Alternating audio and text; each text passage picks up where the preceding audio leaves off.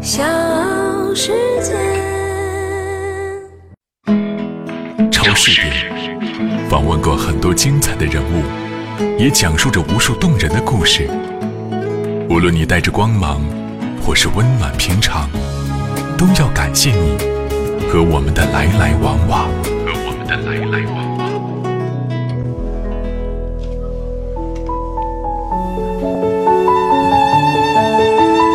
介绍一下哈，我今天邀请到直播间的两位嘉宾，非常的熟悉，但是呢，又是第一次好像一起坐在直播间里面，其实这种感觉是非常奇妙的。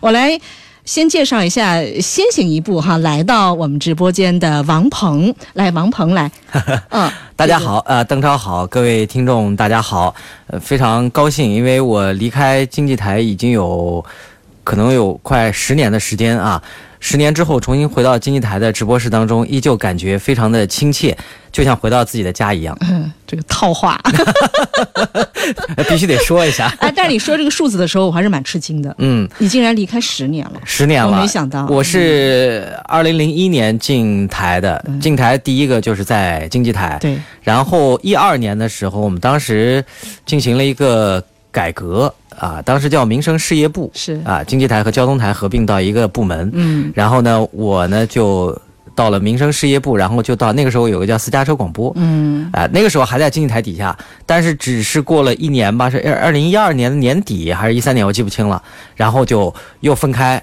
啊、那个时候算是彻底的离开了我这个老家别解释那么多了啊，其实说到底就是背叛了呗。还背叛呀，都都背叛这么严重。反正你飞走了呗，是不是？那那背叛的还有另外一个人呢，不止我一个。呃，这个就另外一码事儿了是哈吧。我再介绍一下哈，刚刚我们一直在等待的这位，也是我们经济广播的，真的是我们前后脚。对，嗯，前后脚，两千年那会儿，两千零一年的时候，01 02前后脚进到我们经济广播的唐莹，嗯来，我们这个最漂亮的声音哈，来，哎，鼓掌，此处应有掌声。对，此处应该有掌声。天哪我都听了一大堆这个套话，然后完了以后介绍我，还要鼓掌。呃，先跟大家打个招呼啊，呃，经济台的老听众，然后超市点的朋友们，大家好，我是，我觉得应该叫南京电台的这个主持人，应该这么说。因为在经济台也待过，现在呢是在新闻台。对啊，我是南京电台的主持人唐莹。明显心虚，但人家很聪明，知道吗 他？没说套话，因为他已经变成套娃了。但是他很聪明的绕过去了，是吧？人家南京电台的主持人就直接就错过，为什么？哎，在南京经济广播早版的那会儿，真的是王牌节目的王牌的女主播。新新闻六十分怎么就离开南京经济广播的呢？人家这一段直接就略过了，你看多聪明那！应该要详细解释一下呗。其实我差不多也是前后脚到的新闻台，呃，有一段时间呢是两边的这个早新闻套做，对，呃，就是在经济这边也做，然后在新闻那边呢也兼职，后来怎么就去了，我也就怎么就不知道了。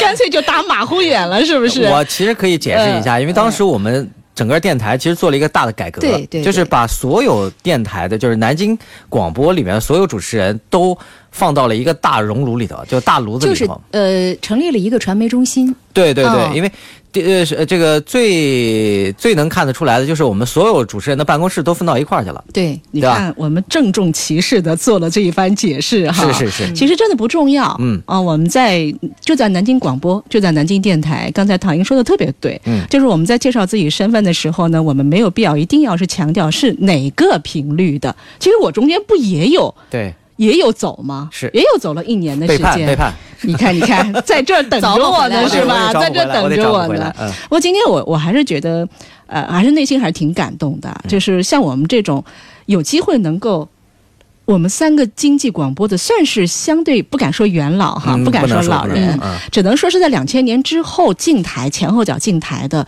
我们三位同事能够同时坐在直播间，这是非常难得的事情。对，其实平常我们经常能够碰到面，对但是你真的在一档节目里边同时出现，这个几乎没有出现过。是是是，嗯而且我们这么多年就是从业二十年吧，二十二十多年，我们三个还从来没有做过节目。没有没做过没没有没搭过。从来没搭过，没有搭过啊真没有从来没搭过。然后我们两两之间也没搭过。，对。我跟唐莹那会儿太近了，因为她的节目后面就是我接嘛，对对对。就是我们每天都会在直播间里面做交接，嗯。每天都会寒暄几句，打个招呼，甚至早上一块儿吃个早饭啥的，但是从来没有一起做过节目，对对对，我跟邓超好像我们俩也有没有。衔接过吧？也没做过节目。我那时候有代班，呃，带这个叫叫叫加油好房，啊，配，合配合，啊偶尔不是他带节目的时候，他正好在我后头。嗯。啊，那就是就是我们也有过交接在直播间里面的那种时空交汇，对，嗯没错没错。啊。但是从来没有同时坐在这个话筒，前。其实想想跟邓超等那个交接的机会，其实蛮难的，哎，特别这个我就没明白了，这为啥？就想盼望着跟你见上一面，这话虚的。不是王鹏现在变坏了，老了呗。你不可以老，你不可以油腻，你可以老，啊是但是你不能油腻。我刚才油腻了吗？油腻了，绝对绝对我，我觉得我我又有油没有腻，你就承认吧。我说个好玩的事儿哈嗯嗯，我跟王鹏，就是我们在邀约今天这档节目的时候，我就在嗯微信上面。我打了一行字，我说：“亲爱的，我说那个呃，我有一档节目想邀请你跟这个唐英来。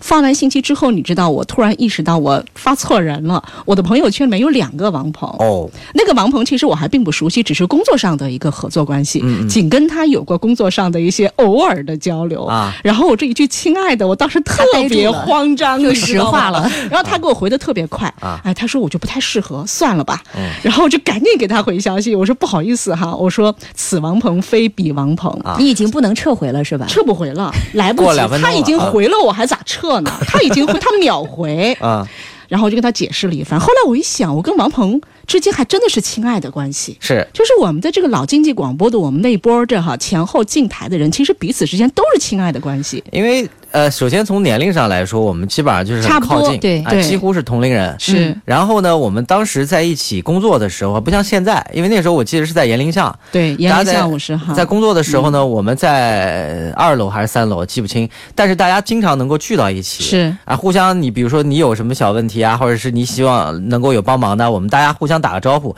呃，都能够彼此的就是非常非常融洽。对啊，当然我不是说现在我们在这大楼里面就是那个了啊，但也呃就是那种感情上的那种维系啊，是确实是我们从那个年代到现在走过来以后是越来越深的。这层关系一直是持续着的。同时，它不一定我们非得在某一个时间节点把它给抒情、给它抒发出来，是不是？对对对，不需要讲出来。啊它嗯一直以来都是在，一直在那里。对对所以对我我当时在跟这个。那个王鹏哈，在用“亲爱的”的时候，我我怕他会有一些误会哈，嗯但是他后来跟我说的，让我也是呃挺释怀的。啊啊，他说也有一些媒体的朋友也跟我说“亲爱的”，哦其实他是在安慰我嘛。嗯嗯嗯但是他当他可能知道我们彼此之间老的同事之间就有这种旧有的一层关系的时候，他更能够理解这个称呼，他之间其实是有一种情感的这个含义在其中，的。所以这说明了什么呢？就叫王鹏的人啊，情商都比较高，其实都不笨。啊，这个情商是够高的哈，我竟然插不上话。他比我高，他比我高。因为这是跟王鹏的这个故事嘛，对，跟唐英的故事就更多了。嗯，那我们前后脚进来的时候，我对唐唐英的印象就特别深。唐英那会儿编编着两个小辫子，有吗？挺长的，要不就是马尾辫，我我就辫子辫子那会儿对对对头发长，但我很少编辫子，但是她的发型一直在变化。嗯，对，这是他喜他欢把头弄来弄去的。女人比较多变的一个表现。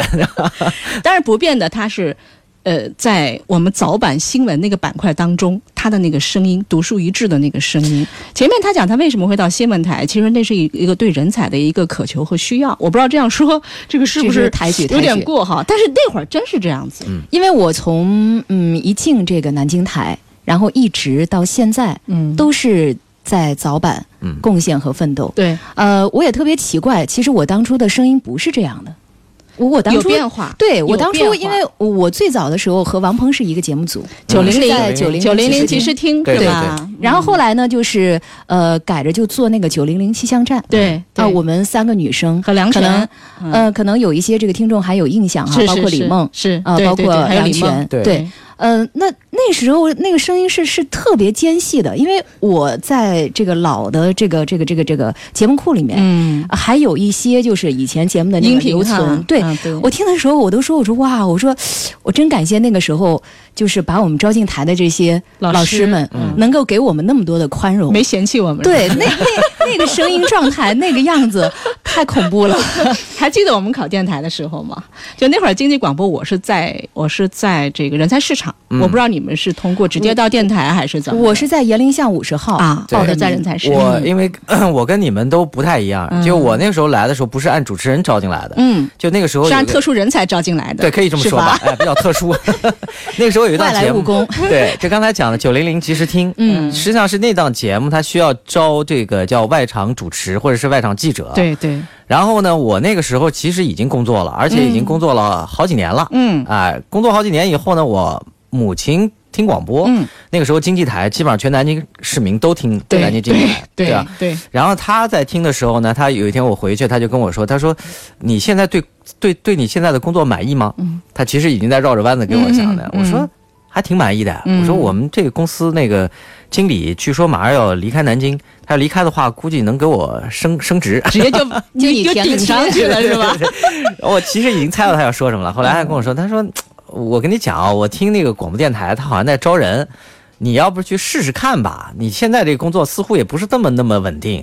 后来呢，我对于我妈呢，因为我那个时候那个性格还有点倔强，你知道吧？就是我觉得你们老人家你不要管我们年轻人不。要替我来安排是吧对是？对对对对。嗯后来就一直没有到电台来这个报名。嗯。一直到最后那一天，好像我觉得是应该给了一个星期的时间期限，嗯。就是到最后一天那天还下雨，我印象特别深，还下雨。嗯。然后我妈妈又跟我说了，她说嗯。你有没有去报名？嗯。我想吧，那算了吧，你都老是这么问了，几乎每天都要问我一声，那我就去吧，我嗯就穿个雨衣，骑个自行车，骑到现在延陵巷，我还没有停在电台的门口，那边还不好停车，嗯。我停在对面有一个叫烧鸡公的那个店门口，对对对，对吧？老头儿盖浇饭，那个时候还有老头儿盖浇饭呢哎，然后我就把车子停在那儿，嗯然后就到了电台来，呃，交了一个报名报名表。嗯后来我想嘛，交报名表人家也不一定要你啊，是你又不是学主持的，又不是学播音的，普通话也不是那么好，你凭什么要你？你长得又不是那么帅，就那个时候我还比现在还要再胖一点。刚才邓超还说我最近瘦了啊。然后后来我想，那交一交吧。大概过了快一个星期的时间，给我打电话了，说你要不过来这个面试，参加面试，然后就赶紧的又又又来参加面试。面试的时候，我现在印象很深，原来是我们台广告部，现在到我们的这个呃，这个可能我们听众是不认识的啊，嗯。就外包公司的，呃，就我们台里边一个公司的那个李玉泉，我们现在喊的李主任啊，原来一直在经济广播。对对对，嗯。他给我面试，然后另外还有一个面试的老师，没记错的话应该是沈雷老师，嗯。就他们俩给我们面试，面试完了以后又等了一个星期，嗯。然后又告诉我们说要笔试，然后又来笔试，笔试又等了一个星期，告诉我们啊，你们来吧，但是你们要接受一个星期的培训。是。啊，然后这一轮又一轮，就我们就觉得呢。特别受重视，嗯。特别受尊重，是。就我们真的是经过一轮又一轮的筛选然后进来的，而且还不是招主持人，只是招一个外场的这个呃编辑或者是外场的这个记者。嗯啊，进来以后最好玩的是什么呢？我们经过大我们不是一个星期的培训，大概快有一个月的培训。嗯呃，这个台里边的领导啊、老师啊轮流给我们上课，然后我在那一个培训的那个期间，原来的工作还没辞职。一脚踩两船是吧？你是做好了准备，就准备说这儿不行，我就再抽身回去，是不是这意思？其实是这样，就是原来那个公司的呃领导对我特别好，嗯。我一直在琢磨，就是我找一个什么样的借口跟他说我不干了，我要走了。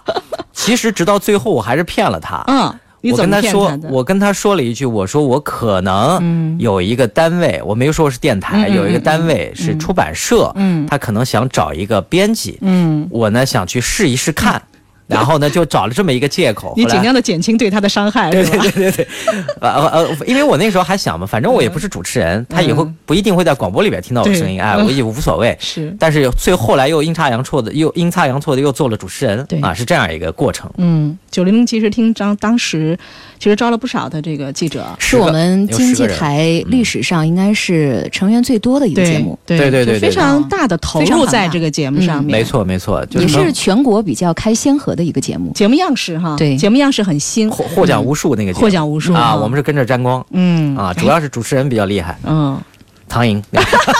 我还真不是那个啊，原先好像我记得那个节目应该是呃对，应该是呃白天有一档，晚上还有一个总结。嗯。对，反正呃，现在也不在经济台了。这个主持人李淼老师，嗯，王菲我记得王菲也做过，王菲也做过，李淼也做过，对唐嫣也做过，对，没错、啊。然后我呢一直渴望能够在那个节目里边能当主持人的，就是在那个主持那个节目的，嗯。但从来没有过，嗯。从来都是在外场。我们那个时候拿一对讲机，嗯。啊，因为九零零即时听，它叫后来叫改名叫购物即时听，对对。就专门以购物为主。对，啊，我们大概有十个十个人分散在五个商场，嗯。啊，各个电器商场还有综合商场，然后有听众打电话来说，我想知道一下这台彩电多少钱，啊，我们就帮他及时看到价格。那个时候呢，我在做这个的时候呢，我其实在琢磨一件事儿，就虽然我没做主持人啊，我就我就琢磨什么呢？我说怎么让听众能记住我？嗯所以我当时跟我的搭档，他叫陶陶，现在也离开了，对离开好多年了。对，我们俩呢就琢磨了一下，我说那要不这样吧，以后我们每一次报这个价格的时候，我就说我护名字，呃没有，我说我是大胖子，嗯我说我是大胖子王鹏，有个标志对，你是小个子陶陶。嗯我说这样呢，说不定人家能记住我们。是，哎，这是一个。第二个，我想了一招呢，是什么呢？就是他不是要比价格吗？嗯我想呢，就要先别人先让别人报，别人报完以后，然后我这边呢。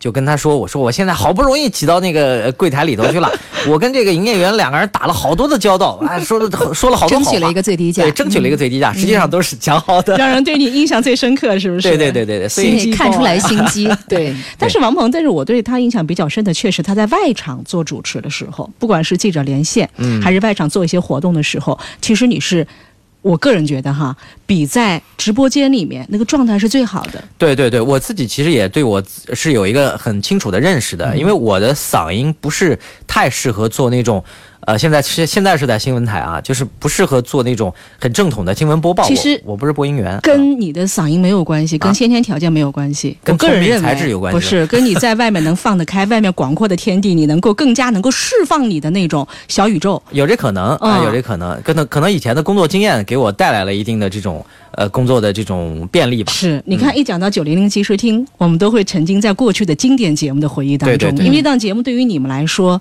那确实有太多的可可说的了哈，可说到。现在一个名词儿叫孵化器，嗯，就我们俩都是在这孵化器里边被孵化出来的。但是确实是锻炼和成长，嗯。因为不管是九零零即时听，还是后来的九零零气象站，嗯，唐英那会儿就是呃，还有包括梁泉，包括李梦哈，就三个小女生的那种小组合，对对对。三个小女生的那种啊、呃非常的呃可爱的、非常的甜美的那个模样，就那会儿就已经算是一种就我们也是女团出道，女 团女团，真是，今天其实就是三个经济广播的，不算是老人，但是也有二十多年工作经历和工作经验的广播人，在我们的经济广播超市点汇聚在一起，有非常多的话要说。我们没有特别的主题啊、或者说我们的主题就是。说广播，好，欢迎大家继续收听和关注节目。也许还有当年的一些小耳朵，啊，因为王鹏和唐莹都是在经济广播做了多年的经典节目的主持人。我们稍后接着聊。超市点访问过很多精彩的人物，也讲述着无数动人的故事。无论你带着光芒，或是温暖平常，都要感谢你和我们的来来往往，和我们的来来往往。其实三个善谈的广播人聚到一起哈，一档直播节目会很受限，就是我们的话题它也没办法撕扯开来，我们应该录制哈，嗯对对对我们不应该直播。对对对，当然我就这费费用怎么算？你问出了出去哦，。好的，出去。好的好的好的。那今天应该说是破天荒的在。节目当中哈，第一次邀请到我经济广播原来的旧同事哈，我们的老相识，一位呢是我们朋友早安还有新闻六十分的主播，对，在经济广播应该做了多少年？有十多年吧。差不多。嗯，十多年，呃，应该是那会儿第一声吧，南京经济广播的最早开，哦，不叫最早开，最早出生的节目。对，呃每天早上一大早。因为如果要是从从早上开始算的话，那的确是的。是呃，但如果从零点算，那可能是午夜星桥啊，。必须午夜星桥呀！王鹏为什么说必须是午夜星桥？我又把球抛给他。对，因为王鹏曾经在午夜星桥不是打酱油，那会儿也应该做了几主持人年了吧？对，嗯主持人做了好几年了。做了四年多。我现在中午这个节目也有不少的听众，还有网友是我们午夜新桥的啊。忠实的粉丝。听到你的声音，对，嗯。听到你的声音，一定是对你非常熟悉。有那会儿晚班也挺不容易的，很不容易。我们不要老是劝着王鹏好吗？唐英，是你是不是有意的？就是。啊你是不是有意往后退，非得把他往前推呀、嘴都说干了，应该对呀、说了半天又绕回到王鹏这儿来了，这不像话。我闭嘴。十几年的时间，嗯。呃，我一直也说，就是《朋友早安》和《新闻六十分》这个节目给了我很大的这个收获，而且呢，也是锻炼了锻炼了自己。呃，以至于到后面就是现在转到新闻台，我们后来新闻台早新闻是两个小时，播报量更大，呃，还能撑得下来，也是因为在这个新闻六十分当中有了一个锻炼。嗯，所以呃，就是一直到现在还在这个早版的这个节目上深耕。有了一个非常好的业务基础。嗯。嗯，一开始的时候到现在，呃就像唐英说的，当时回听自己节目音频的时候，哈，就那会儿就觉得我听不下去，是吧？真的是这样。嗯。我们都有这样的经历，其实。对对对。从呃一开始做节目，一直磕磕绊绊、跌跌撞撞，一直到今天，你在回听自己过往的那个节目的时候，我印象很深，就当时嗯。我们考电台的时候，邓超。呃，后来我们这个坊间啊，我们都喊他叫超哥，对呃，就说他想做的是音乐节目 啊啊是吗啊？对他特别想做的是音乐节目，他很喜欢的是当年我们南京台一个著名的主持人黄凡，嗯，对，嗯，然后很崇拜黄凡，所以想做音乐类的节目。哎我我那我跟邓超有共同的语言。因为王鹏自己在上学的时候吧，就是不是就组建过乐队？没有没有，呃，已经毕业了，啊就工作工作的第一年还是第二年的时候、嗯啊，做过嗯一段时间。但是我们都没有，现现在还 都没有实现现在还是摇滚老炮。呃 他是摇滚老炮就是听？听摇滚乐，哎，就听摇滚乐。那那个时候很好玩，就是到那个经济台来，刚来那个时候还是在做九零零即时听，嗯呃，零一年吧。然后刚当时跟我们一起进台的还有一位女生，那当然她没有在这边做过节目，可能后来大家也对她不是很熟悉。她姓白，我估计你们可能也对她不熟悉。叫谁叫白依林，那有点印象。有一点点印象、啊。对，那会儿我们考进电台没多久，他就不做了，他就走了，他就对，她就走了她就走了。嗯，文艺那个时候呢青年，对对对，我我不知道莫名其妙，我跟他关系俩人就就挺好的，是就是刚来台里面，那时候嗯还比较年轻嘛，二十岁出头。。对，后来他有一天突然问我，他说你是不是想做节目？我说嗯想啊。嗯他说你要不我们俩就、呃那个合作合作哎，他说我帮你。嗯，你要不实现一下你的理想，是我说那行啊，我说那你你你，他说你想做什么呀？我说我想做摇滚乐节目。他说那好啊，你自己准备准备，然后就准备做了一个半个小时的样带。嗯，后来呢，就准备拿给我们当时的台长石清志老师，石老师啊，准备拿给提交石老师了吗？提交没？没有，还没还没结束。那个时候不是还没有那种数码的音频嗯，对，都是要磁带录录到磁带里头。对翻录嗯哎，对，在这个中间呢，给我们当时九零零即时听的领导，现在算是应该叫呃制作人、嗯啊，施兰老师，嗯他呢截胡了。啊，截胡是对，我们在一个办公室嘛，嗯。他突然看了，他说你是不是有个样带啊？嗯。他说哎你，我说你怎么知道了？他说哎呀，我听听，反正就听听说了，嗯。他就把那样带拿给我听一下，我先听听。嗯。然后他大概听完第二天吧，他就找了我，他说：“我觉得你这个袋子还不要不要给石老师听了，嗯，听了丢人。这是他的风格”。对对对对对，他说你还就就就他妈好意思做节目呢？那时候就反正就是当时就打消了我再继续做这个摇滚乐节目的这个，不然你当时就成主持人了。也成不了啊，石老师那关也过不了啊 啊，真不真不一定啊，是吗？啊，这没准就直接埋没了一个这个 文艺文艺广播节目的主持人。那可能现在就去音乐台了，对，其实有一个小小的种子在心里头，是不是？对对对我是当时考电台的时候，我们不要做样带嘛。嗯，我们那会儿其实那次那一年的这个电台招聘，真的是我觉得是史上一直到现在为止，可能都是最最认真的一次，或者最最投入的一次。是我们那会儿做样带，还要跟他现有的节目主持人要搭着做，然后好几轮考试，好几轮，对嗯六七轮。嗯，其实我们都是，就像王鹏说的，我们都不是科班出身。嗯唐莹应该是，唐颖唐颖是学的应该是播音主持播音主持嗯。我们都是门外汉，完全不懂。我说那会儿做什么呢？就那会儿有听听黄凡的这个节目嘛，就是听着他节目长大、成长起来的，真是这样子。我后来见到黄凡，我也是这么跟他说的。嗯后来我就做了一个音乐节目的样带。嗯，然后当时在那个直播间里面特别紧张，嗯手心真的是出汗的那种。然后外面一排老师，然后做到一半儿的时候，啊，老师说停吧。那个时候停吧心里边会打鼓五啊。味杂陈。大领导说，嗯不用再做下去了啊你不适合。就像施兰把你的节目就就是那个样带截胡了一样，你知道我多受挫吗？嗯，我不一定是冲着这个节目来的，但是我觉得我其他啥也做不了，我只能这个做一档音乐节目的样带。如果你连这个节目样带都听不下去的话，那我觉得我跟南京广播也就没缘分了。其实那个我当时那么想的，对，那那个时候还是属于叫年轻，就是我们的眼界不够开阔。现在再回头想，啊那个真的是很幼稚的一个。但我觉得挺珍贵的节目哈我觉得挺珍贵的，是一个锻炼，是一个磨练，对嗯特别重要。就是我我现在有时候也会跟唐英在聊，就是我们那时候在台里边的时候，特别是在经济台的时候，其实是特别害怕开会的。嗯，我反正是很害怕的，因为我被领导骂过。几乎都有这样的经历吧？有点怵哈。对，因为对因因为我还说，我说我们当时最最害怕的是什么？在直播室做节目，外边导播以前吴阿姨、小黄姐姐，对？对吧呃，接了电话了。然后呢，会趁着放广告的间隙他说进来，推谁谁门进来，谁，对，你下节目，谁谁谁要找你去一下老去趟师，你接下来的这半拉节目，你就如坐针毡，真的是是如坐针毡，你不知道怎么着了。但其实可能过去就是，这个老师们跟你说，这档节目做的不错，哎呀，我现在这哪是那是你的待遇，他没有那是你的待遇。我我反正没享受过，去的都是 A P 是吧？哎，我是做完早上节目听众热线一个星期之后，我是在那个楼梯口碰到的石老师，嗯，然后石老师直接就端着个茶杯，你知道的，端着个茶杯，穿着个布鞋，然后眼眼睛呢就眯着看你，就斜着看你一眼，说还行吧，凑合吧，先坐着吧。然后到了办公室以后，又碰到另外一位老师，也是我们大领导，然后大领导拍拍我的肩膀说：“你呀、就别做了。”说这到底是做还是不做？就是前后就受到的这种冲击哈，会让你茫然不知所措。但是，就像唐英所说到的，就当年的那个广播的那些带我们的老师们，嗯给到我们非常足够的空间。所以他从来不会跟你说你有什么好，他永远都会跟你说你有什么不足。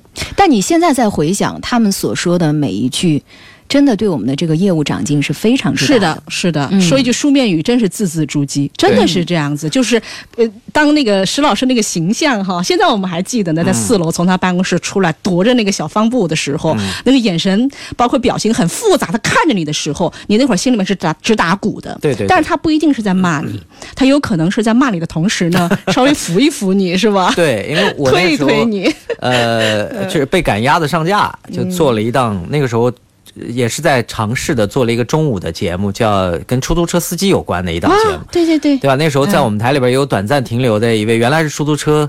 呃，司机的阳光对对对对对对我跟他俩人搭档嗯去做这个节目。就我那个时候呃真的也不会做节目，然后就跟着他，他也不会做，我们俩人就做。做了以后呢，都不会做他呢是以这种就是我这这个这个帮忙老大哥的形象出现的他的声音又比较的粗粗粗哎，然后。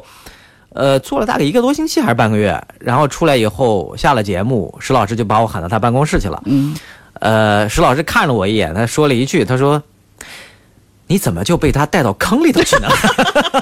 我这一下子没明白，没理解，我什么叫被他带到坑里头？他说：“你怎么说话也变成他那样了呢？”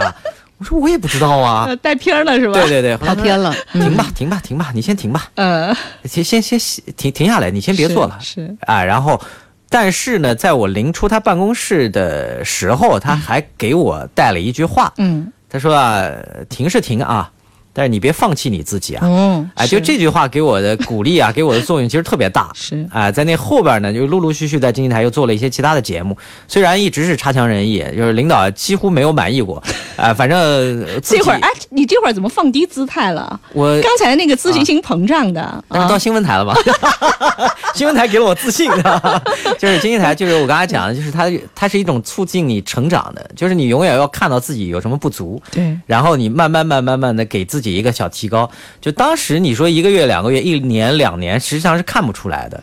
不知道现在的职场新人是怎样的一种工作心态？至少我们那会儿嗯真的是如履薄冰，但是呢，又让你充满着希望。我一直说，就是南京经济台是呃这个主持界，不敢说大吧，我觉得至少应该在南京地界或者是江苏地界是黄埔军校级别的。嗯呃，从这儿出去的这个主持人有很多呃前辈，到现在还是如雷贯耳一样对啊。对，呃，所以我们当时其实我们三个都有在电台经历过加班到深夜的这种经历，太多了嗯，太多太多了。无数次，但是并不觉得苦。对，而且是觉得很快乐。嗯。就你真的能够创作出一个呃，然后领导听了觉得哎还不错，嗯。然后包括到节目里面反馈也还不错的东西的时候，那种可能比现在就是呃加班费多少多少可能还要有那会儿从来没有考虑对没考虑过。加班费嗯。其实那会儿工资也很低。对对对，啊，那会儿因为大环境是如此嘛，那会儿的这个经济收入，其实我们都是就像你刚才讲差强人意的，但是没有在意或者计较过，也没有在一起讨论过，哎，怎么样能够呃工资更高一点？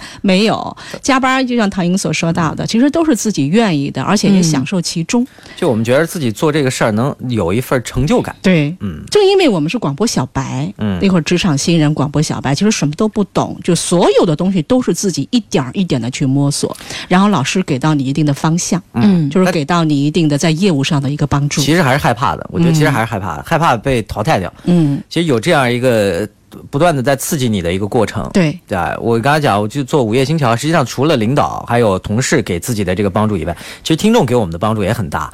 听众大多数的听众，我觉得都是非常宽容的。对，啊，因为做午夜星桥那个节目，它其实互动性特别强的，嗯因为你跟听众接触会很多。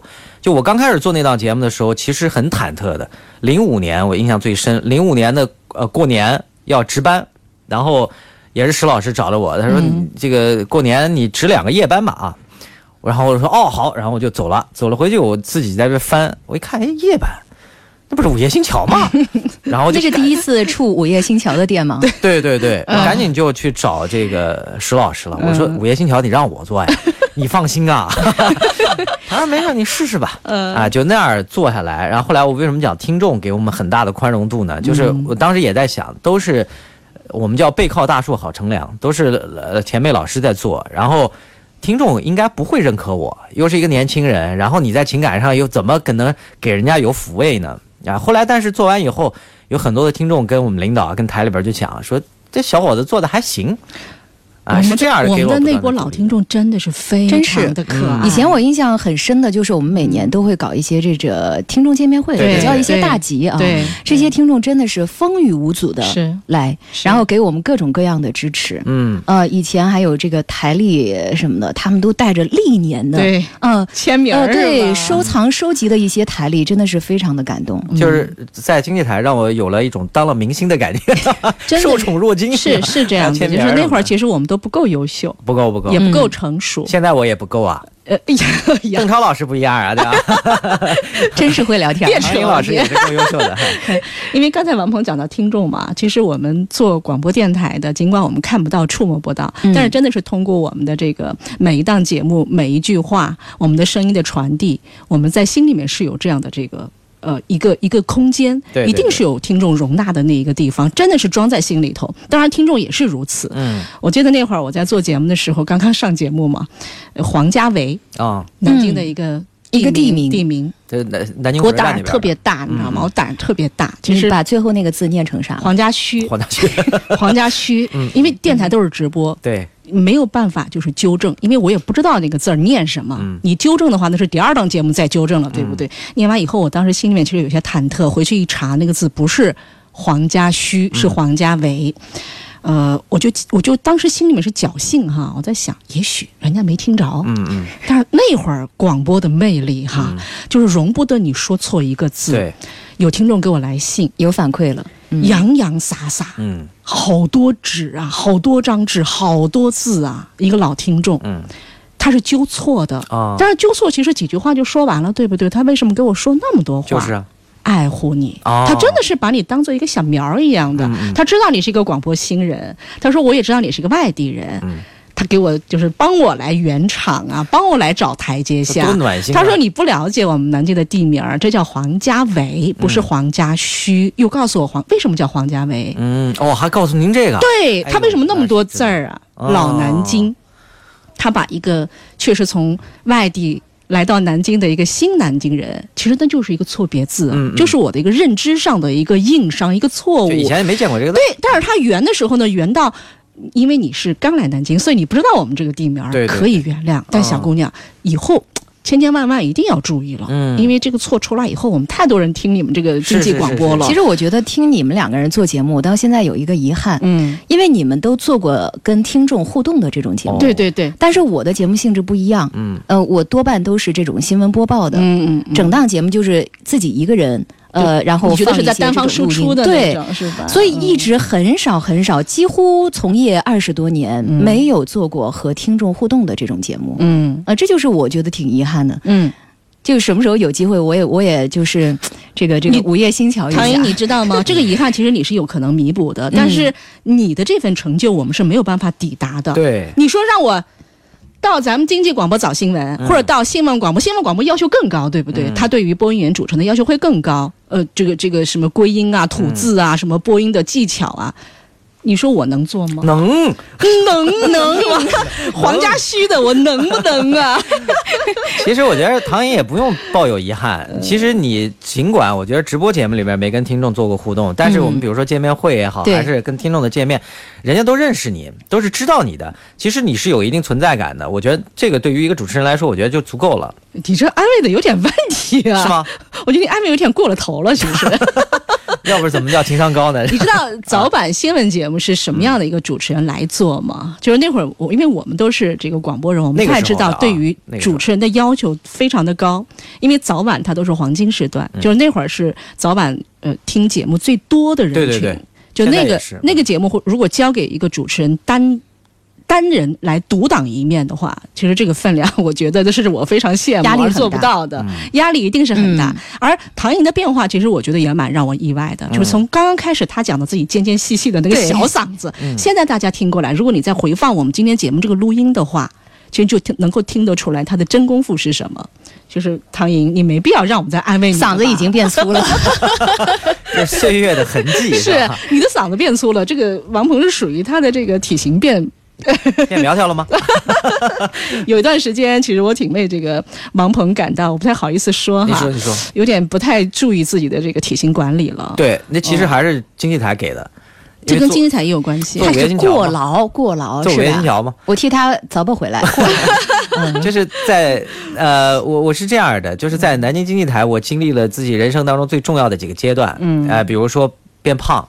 因为是零五年开始上上夜班以后，那夜都零点上到凌晨五点，从一个星期一次，然后增加到一个星期三次，嗯，然后慢慢就发觉生活没规律啊，人就容易变胖，是啊，确实胖的有，后来就觉得太过头了。生理紊乱了，紊乱了、嗯啊，然后呃还有其他的，你看很重要的就是呃谈恋爱，都是在经济台度过是也跟经济台把人生的大事都留在了经济台。对，都在经济台办了，啊嗯，，然后咱这头发也不那么茂密，是咋回事呢？这是时间啊，嗯，沉淀，岁月岁月。对对对这这是自然而然就发生了的，是不是？对对对，其实、怎么说呢，就是一个男人是这样的，他变强了也就变秃了嘛。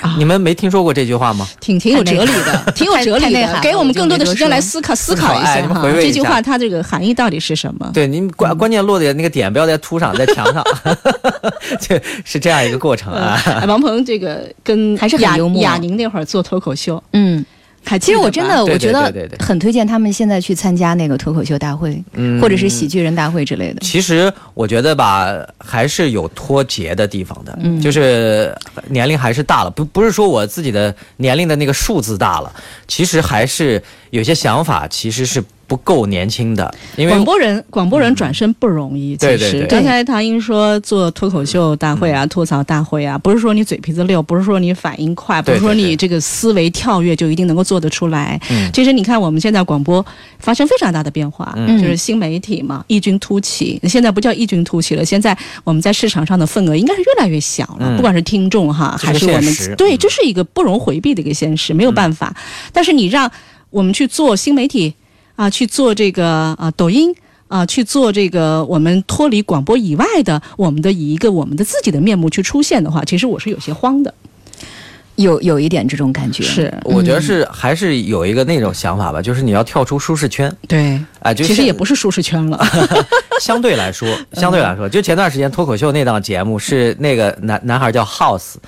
他就讲自己炒股啊什么的，那个他在网上也争议蛮大的。他其中讲了一段，当然也是从网上自己摘来的。嗯他讲的那段，他说全世界从古到今最稳定的能够创收的方法就是上班，嗯就是工作。嗯，哎，他其实对于我们来说也是一样，因为尽管我们会觉得，呃，新媒体跟传统媒体之间开始有了很大的这个竞争，传统媒体的市场份额会越来越小，但不得不承认，我们的圈子还是相对舒适的。嗯哎，对，你要跟竞争压力再大的一些企业或者是单位去比的话，我们还是相对比较好一些的。我觉得我们是沉浸在我们过有的这个状态当中。对对对其实你不太愿意突破，或者说你在突破的时候，其实对自己是完全没有什么信心的。对，这个可能就是我刚才讲的年龄的那个，就是你你会感觉自己年龄大了，是这样的一个感觉。我我我有时候会很不愿意出去。我讲的出去是从这个小口儿哈，从广播的这个口出去，就是不管是外面有怎样的一些视频啊，做短视频也好，或者做一些这个我们以一个呃能够用用用一张我们的。我们的自己的面目呈现出来，而不是仅以声音来传递的时候，其实我是不太愿意出去的。你会非常享受，或者说、呃这个享受也许说的不一定准确哈。我会非常习惯于就是在自己的这个小小的广播间里面、广播的直播室里面，我觉得这是我最好的一个状态，或者说我最不愿意去改变的一个状态。这也是为什么可能传统媒体始终，嗯，就是。不讲竞争了，也许新媒体都不把我们放在眼里，对不对？可能就是因为有我这样的人在这其中不，不不，你不能这么说。是 拖了后腿的那种。有一句话我不知道当讲不当讲啊说，我还是当讲吧。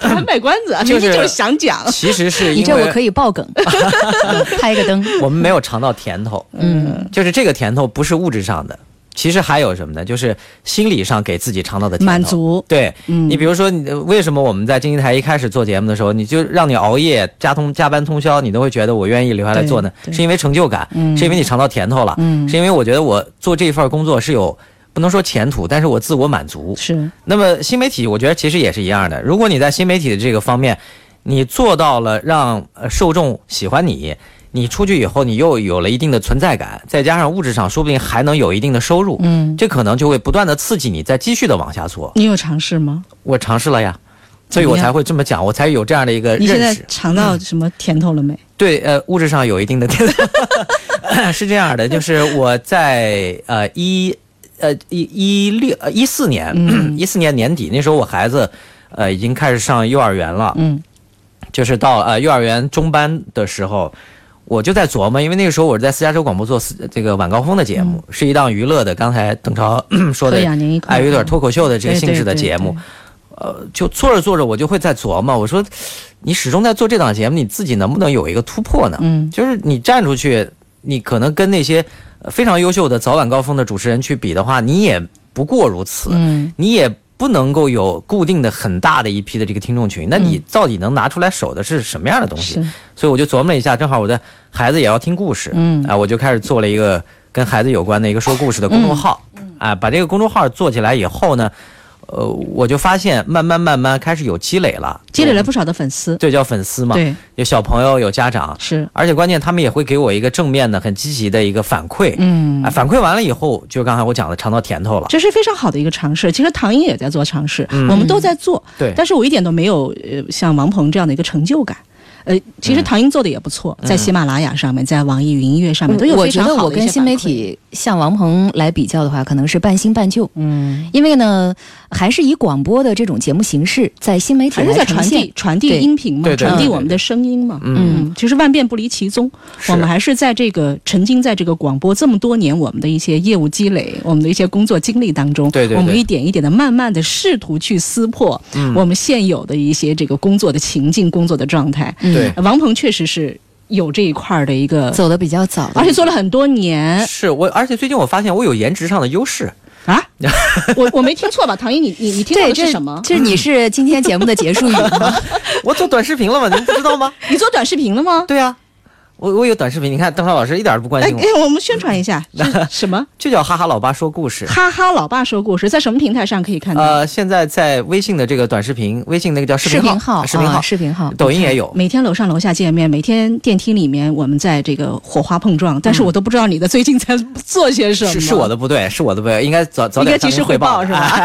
及。时向大姐汇报。对，其实呃但是刚才说的有点大言不惭啊。其实我就是呃做了这个视频号以后，我发现脸能上镜，我不比其他的那个视频号的那些博主你就为你就为了脸上镜是吧？他为了证实这一点，对对对，所以我说这个实际上也是抛砖引玉，对吧？我觉得呃邓超老师的也有颜值优势，邓超老师都出来了都。呃也有颜值优势，唐英就更不用说了，对吧？唐英除了颜值优势，还有身材优势。我觉得这个做视频号，完全可以做出来。但是呢，就是刚才讲的，如何跳出舒适圈的问题，是对吧？这是我们一档节目，恐怕嗯呃，只能是抛出这么一个话题。其实可能我们在这档节目。不管是在收音机前、网络前，或者也许上传到我们的新媒体上，可能也会有不少的曾经的广播人，或者现在还在这个广播当中深耕细作的一些人，也许会产生一些共鸣，也许会产生一些思考，也不一定非得去思考吧。我们就回望一下自己这么多年的广播经历，至少我觉得。呃，是非常值得在这样的一个行业当中来打拼的。没错现在还在打拼，即使人到中年了，是不是？对对对对，嗯，其实就觉得好玩吧。是最后一句话好不好？最后一句话，唐英我们来先说吧啊，嗯唐莹，我希望能够有更多的机会回到经济台的这个直播室，然后这样子呢互动会更多。最最希望的就是能够满足我这个接接听众电话、能够互动的这样的一个主持人的要求啊。我立马就要跟我们于总监来报备一下，是吧？一定非常欢迎唐莹能够回归哈。嗯。那我就顺着唐莹的话说呗，好，改天我们俩一起做一档午夜星桥吧，可以有，什么都能满足你了，对吧丁？浩一定特别愿意。这都是我们曾经的一些经历和过往，但是这些经历和过往，也许只有广播人我们自己才知道，这其中个中的滋味儿都是特别值得去回忆的。今天其实遗憾的地方在于没有放歌，没有时间去放歌。待会儿我在剪辑的时候，我一定要贴一首歌，你们觉得放哪首歌比较合适？呃，对啊，有点伤感。好了，不聊了，不聊了。一下想不起来这个待会儿我来选，邓超来选吧对，嗯结束超市点，非常感谢，也是很完满的，呃，圆了我自己的一个个人的小的心愿，邀请到两位我曾经的旧友。我们现在的同事来到超市点，我是邓超，希望以后有更多的机会和我的同事去。